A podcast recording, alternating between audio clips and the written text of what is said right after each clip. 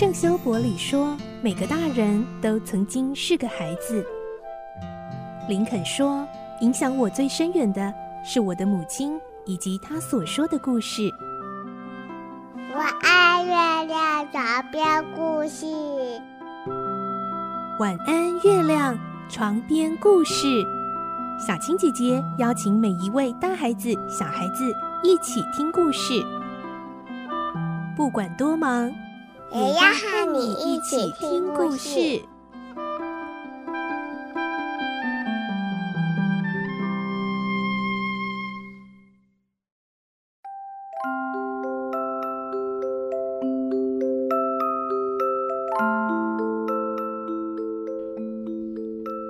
晚安，欢迎你和我们一起听故事。我是小青姐姐，我们继续来听《所罗门王的宝藏》。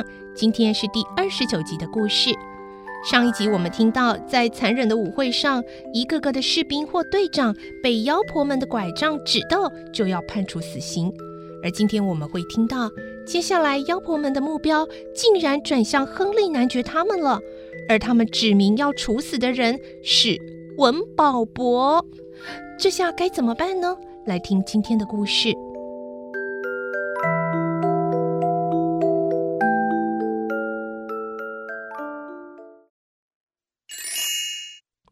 所罗门王的宝藏》二十九集：文保博的危机。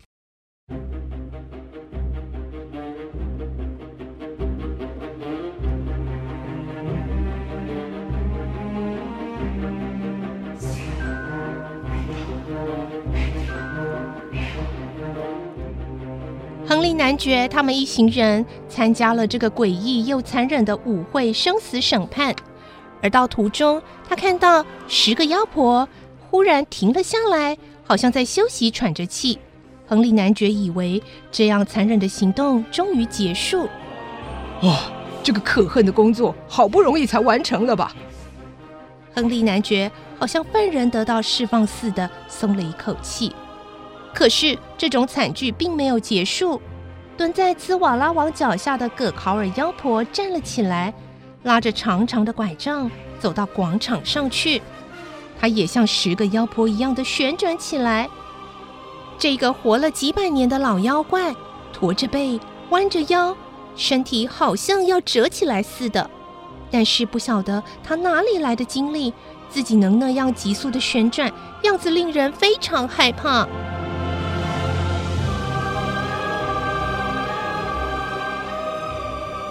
这个老妖婆因为太兴奋了，咬着牙，嘴里吐出来很多唾沫，她的眼珠突出，好像要从眼眶里掉出来似的。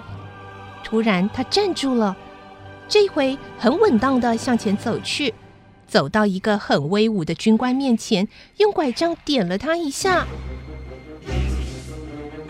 从队伍里立刻发出了许多叹息的声音。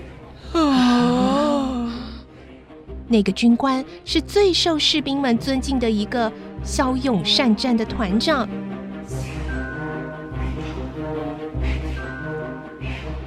兹瓦拉王说：“一百零三。”杀死了那个团长以后，兹瓦拉王很满意的报出被杀死的人数。葛考尔妖婆这次离开了排列着的军官，发出了几声怪叫。然后就奔向亨利男爵他们这儿来了。古特上校看到他那种不怀善意的样子，不由得说：“哎呀，不得了了！这回是我们了。哎，不要乱说了，安静一点。”亨利男爵劝大家要镇静的声音也有些发抖了。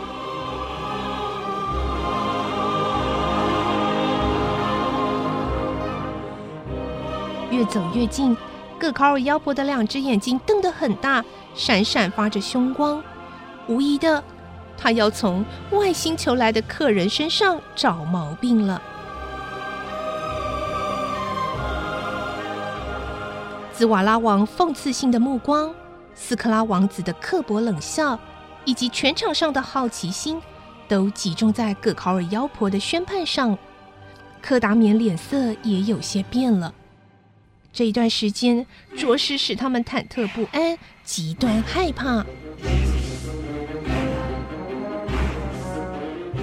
葛考尔妖婆走到距离还有五六步远的时候，才停下来，张开了那满是唾沫的嘴，露出了剩下的两三颗牙，用尖锐的声音喊道：“杀死他！杀死他！”然后用拐杖触碰了文宝博一下。这个人有可怕的叛逆心，如果不杀死他，马上就可能发生可怕的事情，全国到处都要流血。紫瓦拉王，快点杀死他！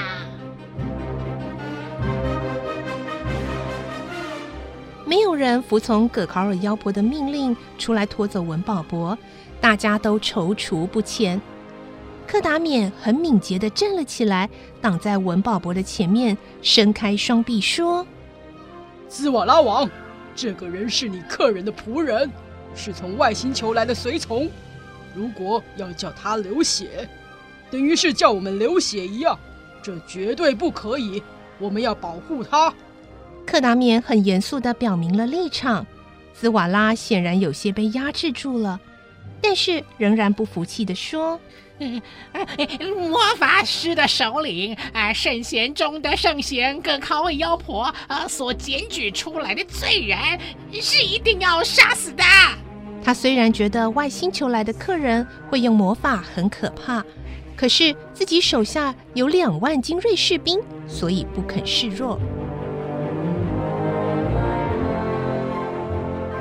克达冕立刻又说：“绝对不行。”你们如果有人想伤害他，我要叫天上的雷杀死那个动手的人。紫瓦拉的独眼发出暴虐的光芒，大叫着：“哎呀，抓住他，把他抓住！”已经杀了一百多人的刽子手提着血淋淋的棍子走了过来，但是他们也很害怕，不敢抓文保博，畏畏缩缩地站在半路上。文保博举起枪来，准备刺死先上来捉他的人。克达冕说：“通通走开！你们不怕外星球上的神发怒吗？你们谁敢碰我们的随从，天上的雷马上会把你们的国王烧死！”克达冕一面恐吓着，一面从衣袋里掏出手枪来，对准兹瓦拉王的头部。亨利男爵也拔出枪来，瞄准刽子手。古特上校的枪口也正对着格考尔妖婆的脖子。他们明明白白地表示，一有差错，马上就开火。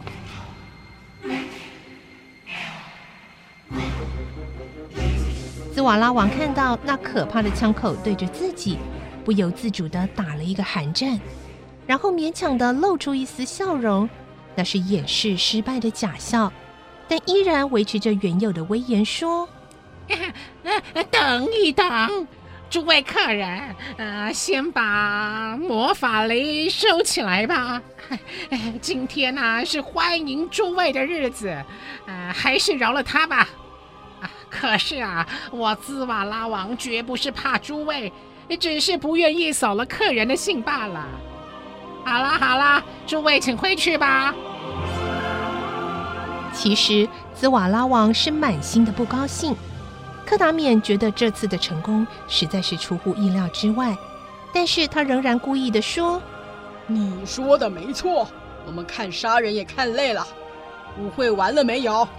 兹瓦拉王气愤的说：“已经完了。”然后站起来命令士兵：“啊，把那一些坏人的死尸拖去喂秃鹰。”嗯，各部队可以解散了。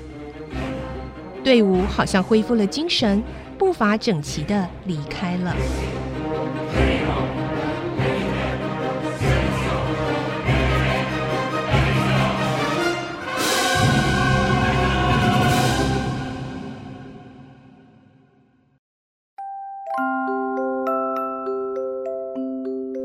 在今天的故事中，这一场古瓜纳国奇怪残忍的舞会，终于算是结束了，而文宝博也终于算是逃过一劫呢。不过接下来看来他们在古瓜纳国的日子不会很好过哦，还会发生什么事呢？明天再继续来听这个故事。我是小青姐姐，祝你有个好梦，晚安，拜拜。小朋友要睡觉了，晚安。